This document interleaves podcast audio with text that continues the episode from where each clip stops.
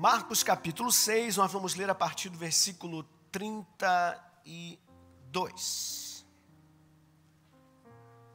Marcos capítulo 6, a partir do 32. E eles partiram a sós num barco para um deserto. E as pessoas os viram partir, e muitos o reconheceram. E para lá correram a pé de todas as cidades, e ultrapassaram e aproximavam-se dele. E Jesus, ao desembarcar, viu uma grande multidão e teve compaixão dela, porque eles eram como ovelhas que não têm pastor. E ele começou a ensinar-lhes muitas coisas. E quando o dia já estava muito adiantado, seus discípulos se aproximaram dele e disseram: Este lugar é deserto, e o dia está muito adiantado. Despede-os para que possam ir nas regiões ao redor e às aldeias e comprem pão para si, porque eles nada têm para comer. Ele respondeu e disse-lhes: Dá-lhes voz de comer. E eles disseram-lhe: Devemos ir e comprar duzentos denários de pão e dar-lhes de comer? E ele disse-lhes: Quantos pães vós tendes? Ide e vedes. E quando eles souberam, disseram: Cinco pães e dois peixes. E ele ordenou-lhe que fizessem assentar a todos em grupos sobre a grama verde. E eles assentaram-se em grupos de cem e de cinquenta.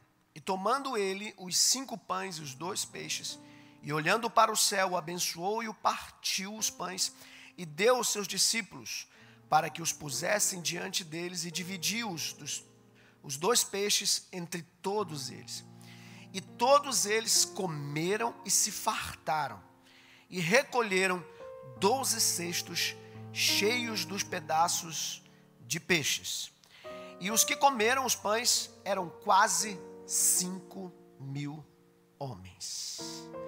Pai Celestial, obrigado pela tua palavra, te agradeço pela honra e o privilégio de poder ministrá-la. Te peço que use, Senhor, esse pequeno servo que está diante de ti nessa hora, porque grande, poderosa, bendita e tremenda é a tua palavra nos edifica, edifica a tua igreja, fala no nosso coração, nós pedimos em nome de Jesus.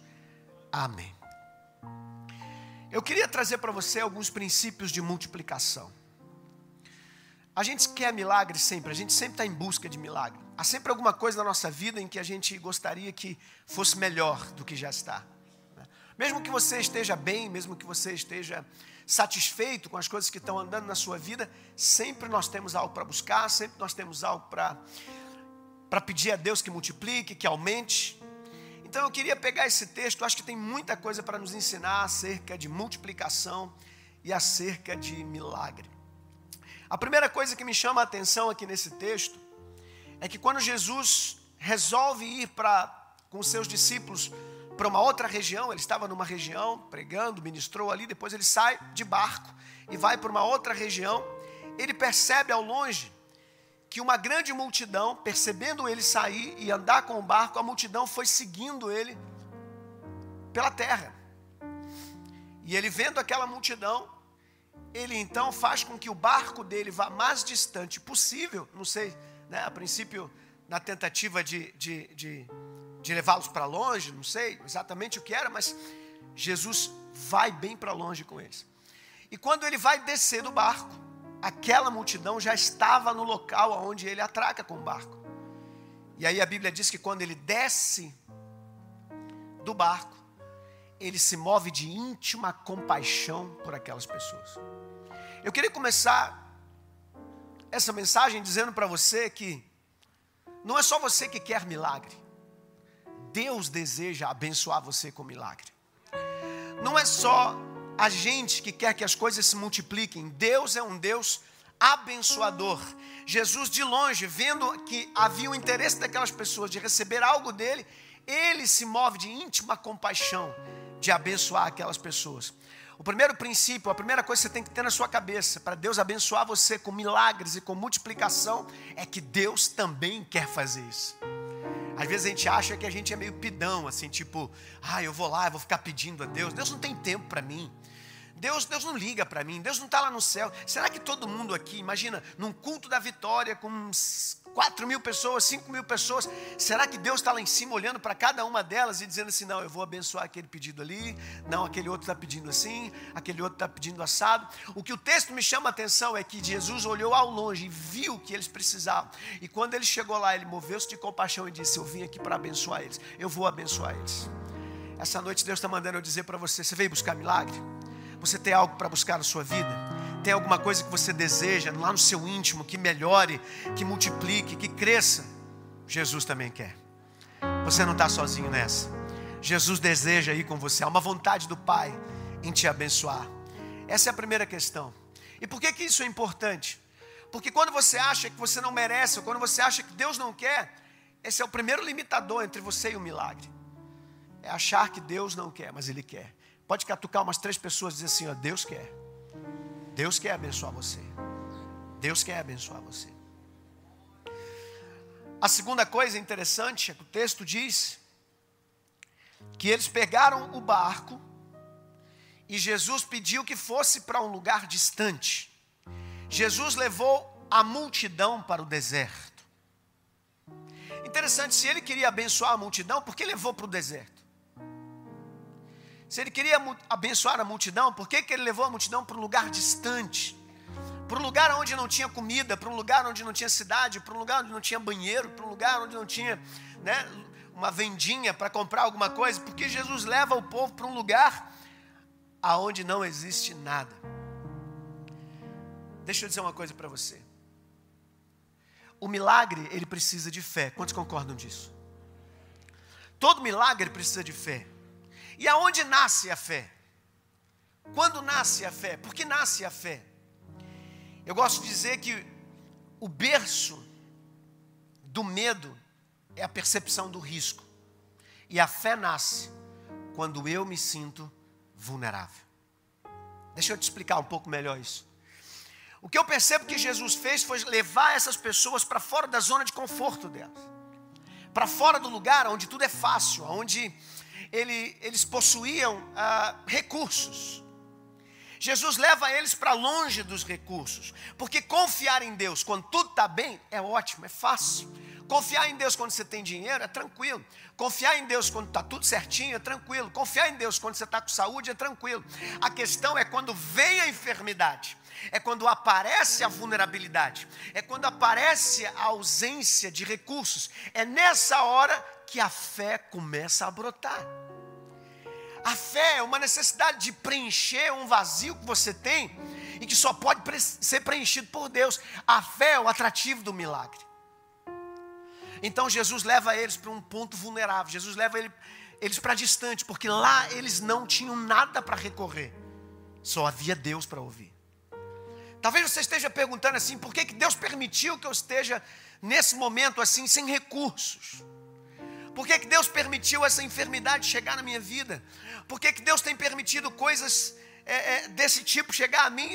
Eu não, eu não precisava disso, eu não, eu não queria isso. E por que, que às vezes essas coisas acontecem? O medo ele surge quando você percebe um risco provável. Quando o risco é provável, o teu sistema emocional, o teu sistema límbico aciona um sistema chamado autodefesa e proteção. É nessa hora que o teu sistema emocional diz assim: não sai de casa, não, não vai ter jeito, fica em casa. Não adianta buscar a Deus. Quantas pessoas estão buscando a Deus e as coisas não acontecem? Para que você está fazendo campanha da vitória? Você já fez várias campanhas, o negócio ainda não aconteceu. O sistema emocional, ele faz de tudo para deixar você na zona de conforto. Jesus pega aquele povo e diz assim: Vamos sair daqui. Eu quero que vocês venham comigo para o deserto. Eu tenho algo para fazer na vida de vocês lá. Não tenha medo da sua vulnerabilidade. A vulnerabilidade ela é a arena para os milagres. Quando você está vulnerável, é aí que Deus está operando. Quando a vulnerabilidade chega na sua vida, você recebe uma senha para o milagre. Essa noite Deus me trouxe aqui para dizer para você: se você está se sentindo frágil, vulnerável, enfraquecido, Deus acabou de entregar uma senha para o milagre na sua vida. Pastor, eu não entendi, eu vou te explicar melhor. John Maxwell, que é um dos maiores treinadores de pastor, o pastor John Maxwell, que é um dos maiores treinadores de líderes do mundo, ele treina é, funcionários da Google, do Facebook, ele tem um dos maiores institutos de coaching do mundo, e é o pastor John Maxwell. Ele diz uma coisa muito interessante: ele diz assim, O único ingrediente comum do milagre não é a fé. O único ingrediente em que todos os milagres, onde todos os milagres aconteceram, que está presente em todos os milagres, não é a fé. Jesus já fez milagres aonde não havia fé. Aí ele diz que o único ingrediente comum em todos os milagres é o problema. Se não há problema, não tem milagre. Se você tem problema, você recebeu uma senha para o milagre. Se você está vulnerável, você tem uma senha para o milagre. Jesus só multiplicou pães porque tinham pessoas que tinham fome. Se você tem algo para receber de Deus aqui essa noite, você tem uma senha na sua mão e eu eu quero dizer para você que Deus está pronto para abençoar você. Quando Deus nos leva para a vulnerabilidade, quando Deus nos leva para um lugar onde é deserto, onde não tem recursos, é para que você saiba que Ele é Deus para prover os recursos na sua vida. É para que você saiba que Ele é Deus para te dar o milagre quando o médico disse que o milagre não tem. Ele é Deus para te dar aquilo que você não possui. Por isso Ele tem que deixar a gente vulnerável. Se você olhar a mulher do fluxo de sangue, ela não podia sair de casa, porque se ela sair, ela é proibida de sair de casa. Se ela saísse de casa, ela quebrava uma lei, mas ela sai de casa se tornando vulnerável para receber o seu milagre. Ela não podia tocar em ninguém, ela sai na rua tocando nas pessoas, pedindo, dá licença, eu preciso tocar em Jesus. Toda vez que você se atira, se tornando vulnerável, você está pegando uma senha diante de Deus e dizendo: Senhor, eu estou aqui, ó, esperando o meu milagre. Quando você saiu de casa e veio aqui hoje, talvez bateu vontade de não vir, talvez algumas pessoas te chamaram para fazer outras coisas, talvez né, você tinha que fazer outra coisa, ou estudar, ou trabalhar, enfim, mas você veio, veio, mesmo sabendo que podia ficar cansado, mesmo sabendo que podia né, é, até correr riscos, porque nós corremos no Rio de Janeiro, a gente sai de casa, a gente já corre risco, mas você veio, e se você veio, você tem senha para o milagre. Outra coisa muito interessante é que a Bíblia diz que Jesus, ao sentir compaixão dessas pessoas, para prepará-las para o milagre, para prepará-las para o que ele queria, a Bíblia diz que ele começou a ensinar a essas pessoas muitas coisas. Ele começou a ensinar a essas pessoas muitas coisas. A gente está enganado acerca de milagres e multiplicação. Muitas pessoas acham que milagre e multiplicação vem só em função da oração, vem só em função de uma busca espiritual. Jesus, nesse momento, não fez culto de oração com eles. Jesus, nesse momento, não fez nenhuma busca do Espírito Santo com eles, batismo com o Espírito Santo. Não. Nesse dia aqui, que Jesus levou eles para o deserto, Jesus passou o dia inteiro ensinando a palavra para eles. Eu aprendo que a o startup do milagre, né? você sabe o que é startup? A gente chama de startup toda empresa que tem uma grande ideia, que tem algo assim genial, mas ele não tem investimento e ele nem tem estrutura. Então você precisa dar a essa startup ou essa grande ideia que não tem estrutura um crescimento. A startup do milagre, ou seja, para o milagre nascer pequenininho aqui e ele acontecer, o principal aspecto é a sua mentalidade. Você precisa acreditar. Você precisa conhecer as promessas. Você precisa saber que Deus quer te abençoar e que Deus tem um método para te abençoar e que Deus tem um jeito para te abençoar. Isso é tão importante que a Bíblia relaciona uma vida vitoriosa com o conhecimento, com o ensinamento. Em Oséias capítulo 4, versículo 6, a Bíblia diz: O meu povo perece por falta de conhecimento. Você sabe que a palavra conhecimento vem da palavra ciência, significa testar ou comprovar.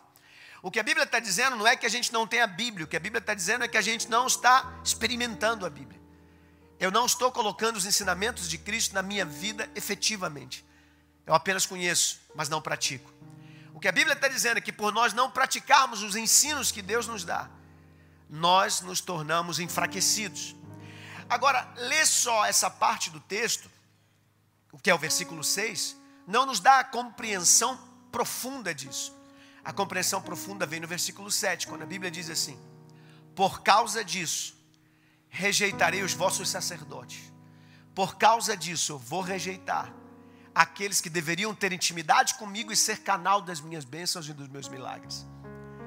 O que Deus quer dizer aqui para você essa noite é que se você quiser ver milagres e multiplicação na sua vida, você tem que aprender a palavra, você tem que conhecer a palavra, você tem que viver a palavra, você tem que andar na palavra, você tem que respirar a palavra, você tem que se alimentar da palavra, você tem que sonhar com a palavra, você tem que acordar com a palavra, você tem que trabalhar com a palavra, você tem que dormir com a palavra, você tem que acordar com a palavra.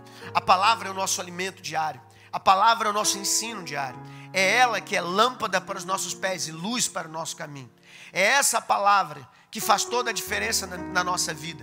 O que Jesus tentou mostrar para eles lá era que não importava a hora de comer, ele foi do início da manhã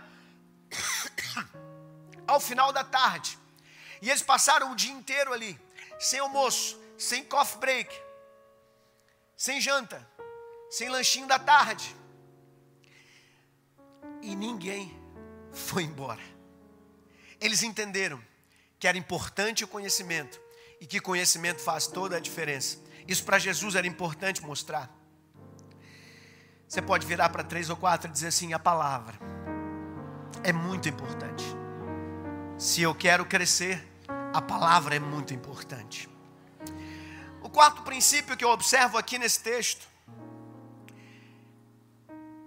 é que enquanto Jesus estava preocupado ali com a palavra e com o ensino dos seus discípulos, estavam preocupados com a fome do povo. E essa preocupação é interessante, eles demonstram isso a Jesus. Eles viram para Jesus e falaram: Mestre, é, não é melhor a gente mandar eles embora? Já passou o dia inteiro, os caras devem estar com fome. Não sei se eles estavam com fome, mas o pessoal está com fome. Acho melhor a gente mandar eles embora e a gente né, dispensa eles. Porque até eles chegarem à cidade, vai escurecer, vai fechar tudo e eles não vão comprar comida. A preocupação dos discípulos era que eles pudessem culpar os discípulos. Era como se eles estivessem assumindo uma culpa por, as, por aquilo tudo que estava acontecendo. Mestre, vai dar ruim, se fosse carioca, né? Vai dar ruim o negócio. Essa galera vai começar a blasfemar, que as crianças vão começar a chorar, as mulheres vão começar a reclamar. É melhor a gente liberar esse povo, vamos soltar eles, vamos, vamos dizer para eles irem embora. Aí você nota que Jesus não está preocupado. Eles estavam preocupados, Jesus não está preocupado. E Jesus faz algo que é diferente deles. Enquanto eles assumiam que era um problema, Jesus vira a mentalidade dele para que eles entendessem que ao invés de problema, eles deveriam ser resposta. Você quer ver Deus fazer milagres na sua vida? Você quer ver Deus multiplicar as coisas na sua vida, potencializar as coisas na sua vida. Você quer ver seu ministério crescer, você quer ver sua igreja crescer, você quer ver ah, ah, o seu negócio crescer, as suas finanças crescerem. Aprenda isso. Nunca seja o problema para ninguém, seja sempre a solução. Apresente-se sempre como uma solução. Nós temos essa mania de assumir o problema.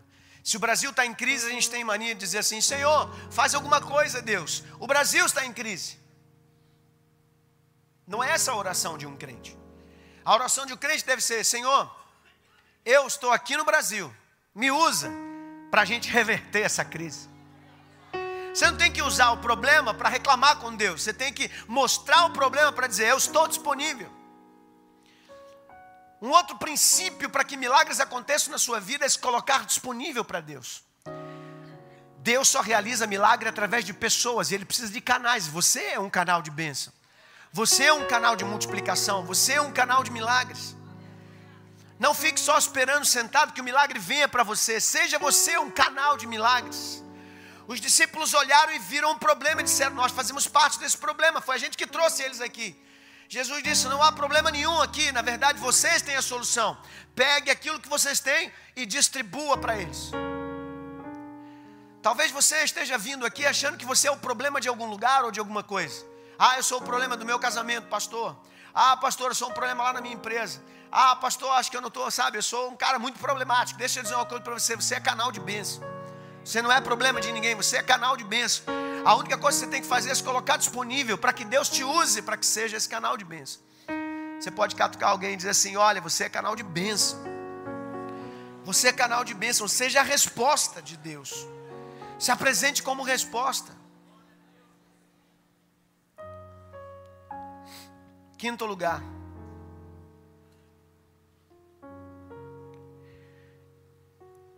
Quantos pães os discípulos tinham, queridos? Quantos? Quantos? Nenhum. Um garoto tinha cinco pães e dois peixinhos.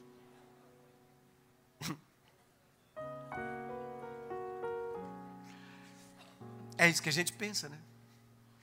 Jesus pergunta a eles: vocês têm o quê? Eles olham assim e falam assim: tem nada aqui. Vê aí quem tem. Aí aparece um menino com cinco pães e dois peixinhos. De quem eram os cinco pães e dois peixinhos? Do menino. O pouco com Deus é muito. Mas o nada com Deus também pode ser muito. Eu vou repetir que eu tenho certeza que você não entendeu. Talvez você chegou aqui e falou assim, pastor, eu não tenho condição nenhuma de passar nessa prova. Pastor, eu não tenho condição nenhuma de comprar essa casa. Pastor, eu não tenho condição nenhuma de comprar o meu carro. Pastor, eu não tenho condição nenhuma de trabalhar nessa empresa. Eu não tenho credencial. Eu não tenho estudo. Eu não tenho o que as pessoas dizem que é necessário para poder ter isso. Eu não tenho os recursos necessários. Mesmo que você não tenha, Deus vai arrumar um menino que tem. Deus vai arrumar uma pessoa que tem. Deus vai abrir uma porta. Deus abre porta onde não existe porta. Deus abre caminho onde não existe caminho. Tem uma música que fala isso, né? God will make a way. Deus fará um caminho. When it seems to be no way. Aonde parece que não há caminho. He works in ways we cannot see. Ele trabalha de um jeito que a gente não consegue ver. But he will make a way for me. Ele sempre faz um caminho para mim. He will be my guide. Ele será o meu guia. Hold me closely into his side. Ele será o meu guia e me colocará do seu lado. With love and strength, com amor e força. For each new day, em todos os novos dias. He will make a way. He will make a way. Deus sempre faz um caminho aonde você acha que não tem. Deus sempre tem uma solução aonde você acha que não há solução. Mesmo que você não esteja vendo, isso não faz a mínima diferença para Deus, Ele está vendo. Não faz a mínima diferença para Deus se você não consegue enxergar, se você não tem perspectiva. Preste atenção no que eu vou dizer para você. Aquelas pessoas, ninguém sabia o que estava acontecendo. Eles estavam ali sem saber que não tinha pão. Eles estavam ali sem saber que não tinha peixe. De repente, um milagre acontece, ninguém fica sabendo. O milagre acontece só quem sabe são os discípulos. E deixa eu dizer uma coisa para você: não importa Há milagres acontecendo na sua, dia, na, na sua vida todos os dias, milagres que você não está vendo. Talvez uma tragédia tivesse na sua direção para acontecer na sua vida, e Deus mandou um anjo, livrou você, e você não ficou sabendo.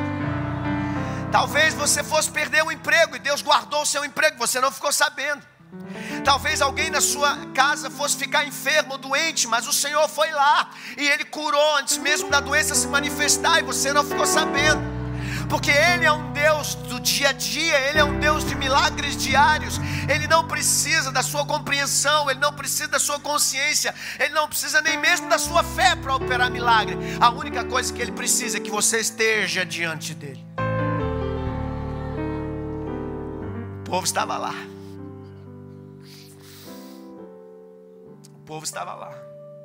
Você está aqui essa noite.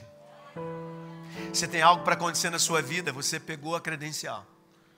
Você tem a senha. E as coisas vão acontecer. Uma coisa muito interessante é assim, é que só entende de multiplicação quem se levanta para servir. O povo que ficou sentado, a única coisa que fez foi comer, mas eles não souberam que teve nem multiplicação. Quem foi que soube da multiplicação? Aqueles que foram usados para multiplicação. Deixa eu explicar um princípio para você sobre multiplicação, milagres e crescimento. Quem fica sentado esperando milagre, recebe milagre. Porque Deus é um Deus misericordioso e bom. Muitos vêm aqui só na quinta da vitória. E Deus dá milagre para eles. E Deus abre portas para eles.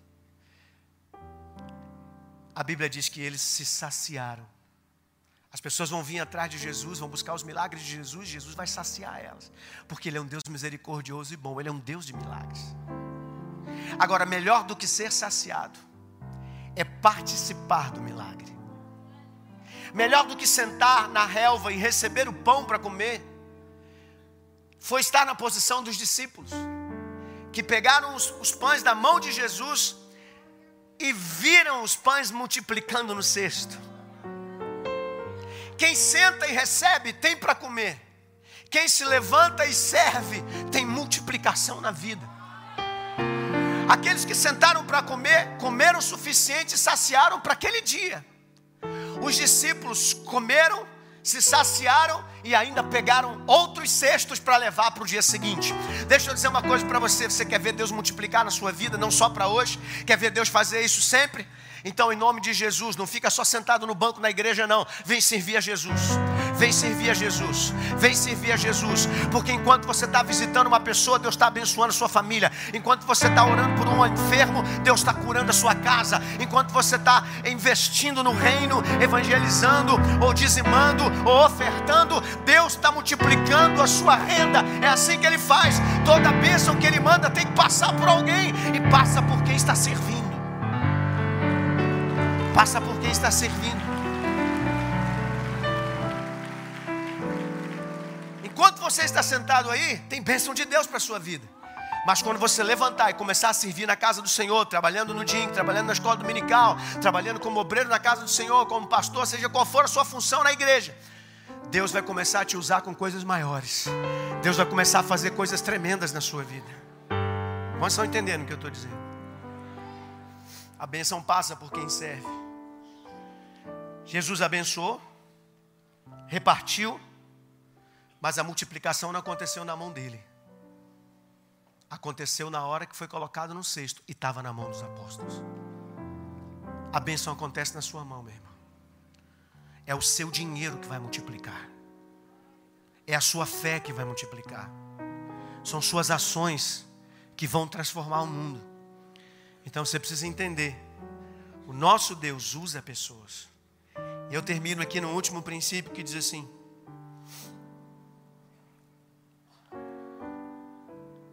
O nosso Deus, Ele é um Deus que Ele se alegra muito com o milagre que faz. A Bíblia conta relatos de vários milagres que Jesus fez. Mas o mais bonito do milagre não foi o milagre em si, mas tudo o que aconteceu até chegar no milagre. O mais bonito de tudo, que me faz entender assim, o porquê Deus gosta e ama milagres, é que Ele, para fazer milagre, Ele faz aquilo de uma maneira ordeira, de uma maneira disciplinada. Milagres não é uma coisa que Deus joga do céu e fala assim: vê aí quem vai pegar. Não é assim que funciona. Milagre tem toda uma rotina. Jesus olhou, chamou eles para distante, preparou eles com a palavra, porque não adianta nada você receber milagre e não ter a palavra, porque se você recebe milagre e não tem a palavra, você não volta, porque você já se satisfez, mas se você tem a palavra, você continua tendo fome para voltar novamente. Quem entendeu o que eu disse? Então ele deu o milagre depois que ele deu a palavra.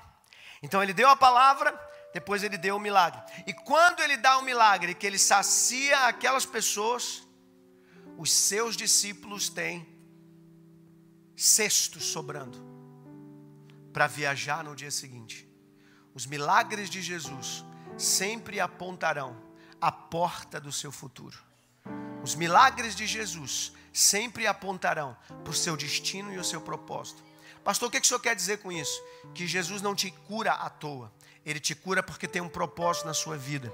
Ele te cura porque ele tem algo para fazer com você. Ele multiplica a tua casa porque ele quer usar aquilo que você recebeu. Ele abençoa a sua empresa porque quer colocar ela no reino. Ele abençoa a sua família porque quer eles salvos para Cristo. Então, tudo que Deus faz tem um propósito no reino. Não faz de qualquer forma. Agora tem algo muito interessante que eu vejo aqui nesse texto é o seguinte: é que Jesus na hora de mandar dividir o pão. Ele sabia o que ia fazer, ele sabia que ia multiplicar. Ele pega o pão, divide e ele dá para os discípulos, mas ele não manda assim, tipo, sai e vai distribuindo. Porque ele sabia que se ele chegasse, imagina, se chegar com um cesto, todo mundo com fome, cinco mil pessoas, e você oferecer o cesto, quem quer comida? Ia vir uma avalanche de pessoas em cima. Vocês já viram é, filmes ou, ou, reportagens na África, as pessoas chegando com comida, o pessoal das Nações Unidas chegando com comida num lugar que tem fome. Como é que as pessoas vêm correndo, atropelam umas às outras, um negócio louco. Muitas vezes eles jogam do avião a comida. Jogam os fardos do avião, eles nem pousam, porque se pousar é capaz de. Né, o pessoal invadir o avião, enfim, tem até uma tragédia. Então eles jogam os fardos. Jesus, quando chamou, ele, olha que era o final do dia, ele chama os discípulos e diz: Olha, separe as pessoas de 50 em 50, de 100 em 100.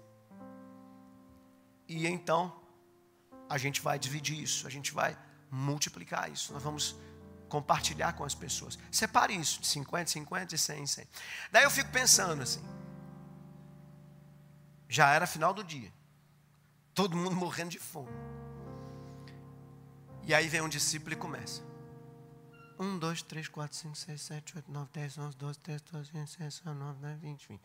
21, 2, 3, 4, 5, 6, 7, 8, 9, 10, 11, 12, 13, 14, 30. 1, 2, 3, 4, 5, 6, 7, 40, 40. 1, 2, 3, 4, 5, 49, 50. Vocês 50 ficam aqui, tá bom? Já vou trazer já o sexto para vocês. 1, 2, 3, 4, 5, 6, 7, 8, 9, 10, 11, 12. Final do dia, todo mundo com fome. 2, 3, 4, 5, 42, 43, 44, 45, 50. Fica aqui. Pode distribuir para aquele ali. Vocês aqui. Um, dois, três, quatro, cinco, seis, sete, oito, nove, dez. Ninguém reclamou.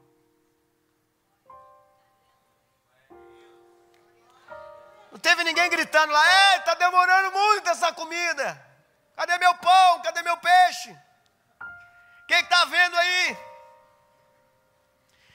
E eu fecho aqui ensinando a você o seguinte: por que eles não reclamaram?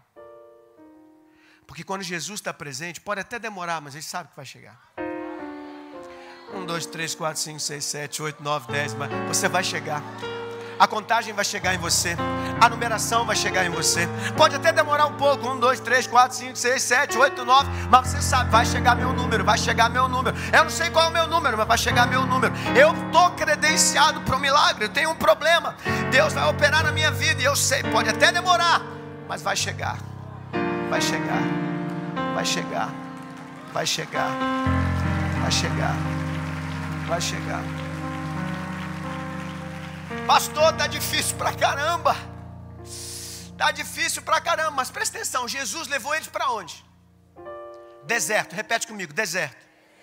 Jesus levou para onde? Deserto. Manda eles separarem de 50 e 50 e manda eles sentarem aonde? Quem leu o texto? Na grama. Ué, não era deserto? Mas tinha grama. Era deserto, mas tinha grama. Era deserto, mas tinha grama. Deixa eu dizer uma coisa para você: Deus pode até te levar para o deserto, mas vai ter conforto para você lá no deserto. Cuidado de Deus é uma coisa absurda, irmão. Quem está entendendo isso? Fique de pé no seu lugar. Eu queria fazer uma oração por você.